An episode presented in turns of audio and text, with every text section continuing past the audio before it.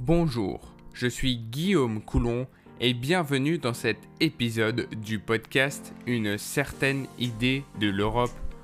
Aujourd'hui, bon nombre d'actualités que ce soit pour l'Union européenne ou pour le Conseil de l'Europe. Pour ce qui est du Conseil de l'Europe, nous parlerons des conséquences de l'exclusion de la Russie de l'organisation et d'une déclaration sur les droits des enfants par rapport à la situation en Ukraine. Pour ce qui est de l'Union européenne, nous parlerons de la réglementation des GAFAM et des futures dispositions pour encadrer l'intelligence artificielle au sein de l'UE. Entre autres, je ne vous fais plus attendre, très chers auditeurs, commençons. Commençons par l'actualité de l'Union européenne. Tout d'abord, l'UE a décidé de prendre les choses en main afin de lutter contre les pratiques anticoncurrentielles des GAFAM. Jeudi 24 mars 2022, les États membres se sont mis d'accord sur une liste de règles qui, une fois en vigueur, encadreront plus sévèrement les activités des géants du numérique grâce au DMA, Digital Market Act. Premièrement, chaque rachat d'entreprise par un GAFAM sera examiné scrupuleusement par la Commission européenne qui sera en charge de s'assurer que la transaction ne vise pas à faire taire la concurrence. De plus, les géants du numérique n'auront plus le droit de favoriser leurs propres services au détriment de ceux de la concurrence.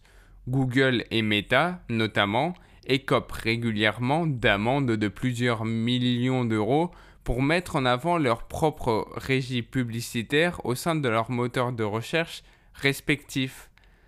Dans la même lignée, les éditeurs n'auront plus le droit d'imposer des logiciels préinstallés, comme on en trouve sur iOS et Android. De plus, l'Union européenne souhaite poursuivre les efforts instaurés avec le RGPD, Règlement général sur la protection des données, en protégeant mieux les données personnelles des utilisateurs.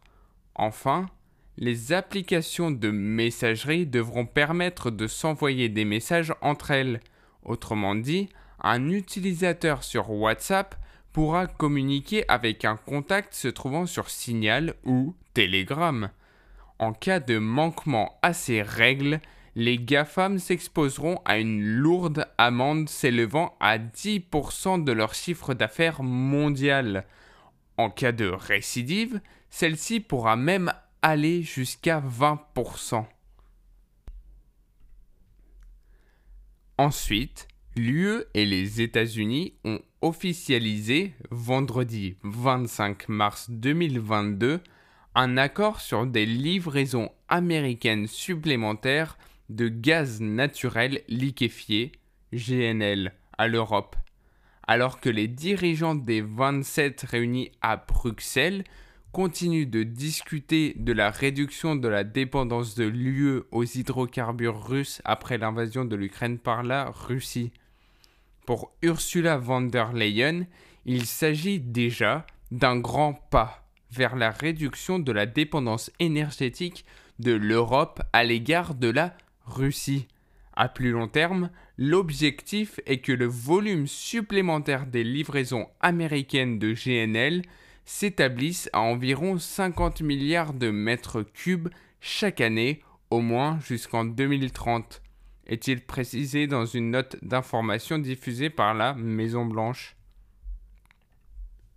De plus, le Belge Charles Michel a été reconduit jeudi 24 mars à son poste de président du Conseil européen pour un second mandat de deux ans et demi, a annoncé le Conseil.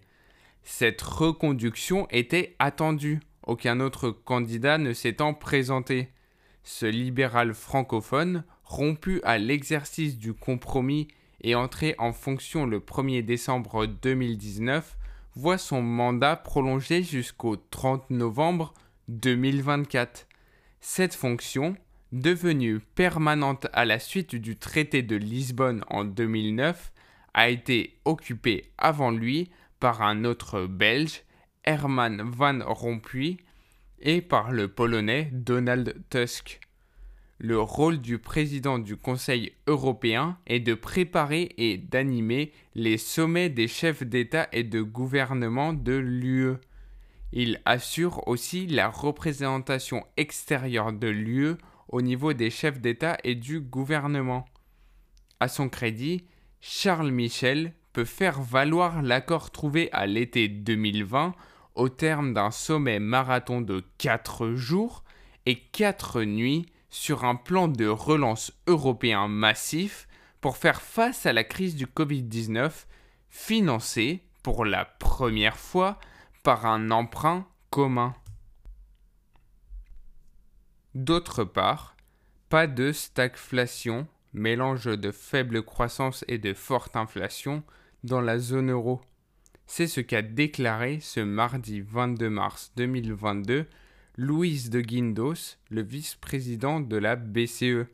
Selon lui, l'invasion russe en Ukraine va pénaliser l'économie de la zone euro qui restera néanmoins en expansion même si la guerre s'intensifie, a-t-il déclaré lors d'une conférence de presse. Louise de Guindos a indiqué que si les prix élevés dans le secteur de l'énergie propulsaient l'inflation vers des sommets, rien n'indique encore que les anticipations d'inflation commencent à augmenter. Par ailleurs, l'Agence européenne des médicaments, EMA, a recommandé jeudi 24 mars 2022 la mise sur le marché pour les plus de 12 ans pesant au moins 40 kg d'un traitement préventif d'AstraZeneca contre le Covid-19, Evusheld. Ce traitement est destiné aux personnes qui manquent d'anticorps et dont l'organisme résiste à la vaccination. Evusheld combine deux types d'anticorps de synthèse, Tixagevimab et Silgavimab, et est administré en deux injections intramusculaires. Il est notamment considéré comme efficace face aux variants Omicron. Ces anticorps aident le système immunitaire à combattre le virus s'il est rentré en visant sa protéine spike qui lui permet d'entrer dans les cellules pour les infecter. Le régulateur européen a assuré avoir pris cette décision après avoir analysé les résultats d'une étude sur plus de 5000 personnes. L'Agence européenne des médicaments a conclu que les bénéfices du traitement sont supérieurs à ses risques. Elle va maintenant envoyer sa recommandation à la Commission européenne pour une décision rapide applicable dans tous les États membres de l'UE. Ensuite, Europol tire la sonnette d'alarme sur les conséquences humanitaire de la guerre en Ukraine. L'agence a rappelé lundi 21 mars 2022 les risques pour les réfugiés ukrainiens fuyant l'invasion de leur pays de tomber dans des réseaux de trafic d'êtres humains en arrivant dans l'UE. Elle exhorte donc les pays d'accueil à rester attentifs. Les zones les plus préoccupantes sont les zones frontalières, les centres d'accueil et d'hébergement, ainsi que les centres de transport tels que les gares ferroviaires et routières. L'Europe de l'Est a été une région d'origine clé pour des victimes de trafic d'êtres humains exploités dans toute l'UE. C'est aussi des régions d'origine de nombreux membres de réseaux criminels, a rappelé Europol. L'utilisation de groupes sur les réseaux sociaux, créés par des bénévoles, où les demandes et les offres individuelles de soutien sont affichées, sont également des sources d'informations idéales pour les groupes criminels qui peuvent utiliser ces plateformes pour identifier et contacter les victimes potentiel selon Europol. Près de 3,5 millions de réfugiés ont fui l'Ukraine depuis l'invasion russe selon le décompte de l'ONU publié lundi. La plupart sont des femmes, des enfants et des personnes vulnérables exposées au risque d'exploitation sexuelle et de travail, ainsi que la criminalité forcée la mendicité ou d'autres activités criminelles. De plus, pionnière des itinéraires GPS à vélo, l'application GeoVélo enrôle de nouveaux actionnaires. Le fonds Seventure Partners du groupe Natixis BPCE et la Banque des Territoires qui prennent 25% du capital. La levée de fonds atteint 3,8 millions d'euros et comprend 1,4 million d'euros en dettes et subventions. GeoVélo, qui est une application gratuite et sans publicité pour l'usager, base son modèle économique sur les services qu'elle vend aux collectivités locales organisatrices des transports. Bien implanté en France ainsi qu'à Genève, GeoVélo commence à séduire en Italie et en Espagne et des pourparlers sont en cours avec Munich, Bruxelles et Londres. Enfin, le 22 mars 2022, la Commission spéciale du Parlement européen sur l'intelligence artificielle à l'ère numérique, AIDA, a proposé une feuille de route autour de l'IA à l'horizon 2030. Après 18 mois de travail, l'AIDA a conclu que l'UE devait agir au niveau mondial afin de fixer les normes en matière d'intelligence artificielle. Entre bénéfices immenses et menaces pour les droits fondamentaux, retour sur les recommandations prises par cette commission.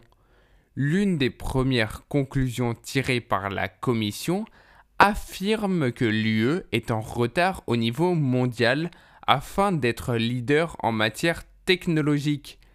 À cause de ce retard, l'AIDA considère que les prochaines normes autour de l'IA risqueraient d'être développées dans d'autres zones et souvent par des acteurs non démocratiques. L'objectif pour l'UE est de faire en sorte de combler ce retard. Plusieurs options politiques ont été identifiées afin d'exploiter plus en profondeur cette technologie, que ce soit dans le secteur de la santé ou de l'environnement. La Commission s'est également attardée sur les problématiques éthiques et juridiques que pourrait soulever l'utilisation de l'IA. Son exploitation dans la création de systèmes d'armes létales autonomes ou encore dans la surveillance de masse qui nuirait, selon la commission spéciale, à la sécurité des individus, mais aussi à leur droit à la vie privée et à la protection des données personnelles. Le plus grand défi pour limiter une grande partie des menaces que peut engendrer l'IA serait d'aboutir à un consensus au sein de la communauté mondiale afin de mettre en place des normes minimales pour un usage responsable de cette technologie. Passons maintenant à l'actualité du Conseil de l'Europe. Tout d'abord, cette date restera gravée dans l'histoire du continent européen. Le mercredi 16 mars 2022, à 13h37 exactement, le drapeau russe a été descendu de son mât sur le parvis du Conseil de l'Europe à Strasbourg. Le même jour, l'institution garante de l'état de droit sur le continent a exclu officiellement la Russie en raison de son invasion de l'Ukraine trois semaines plus tôt. Conséquence immédiate, son bras judiciaire, la CEDH, a annoncé suspendre l'examen des requêtes concernant Moscou. Cette sortie fait désormais craindre une dégradation de la situation en matière des droits humains en Russie, déjà régulièrement pointé du doigt par des organisations internationales. Les 145 millions de Russes ne pourront en effet plus bénéficier de la protection de la CEDH qui est justement chargée de veiller au respect de la CESDH par les États membres. Dans une interview au journal indépendant russe Novaya Gazeta, l'avocate Karina Moskalenko, qui représente de nombreux opposants au régime devant la CEDH, explique qu'un délai de six mois pourrait être accordé pour les nouvelles affaires. Il permettrait aux citoyens russes victimes d'une violation de leurs droits de former un recours devant la Cour jusqu'au 15 septembre. Un sursis salutaire au vu du durcissement de la loi russe qui a rendu toute critique de la guerre en Ukraine passible de 15 ans de prison. Mais la question de ce délai n'est pas tranchée. Pas plus que le devenir des contentieux russes déjà en cours, les affaires pendantes devant la CEDH ou de ceux qui pourraient être portés devant la justice européenne pour des faits antérieurs à l'exclusion de la Russie par le Conseil. Des réunions sont en cours à ce sujet. Moscou était jusqu'à présent le principal pourvoyeur de dossiers devant la CEDH.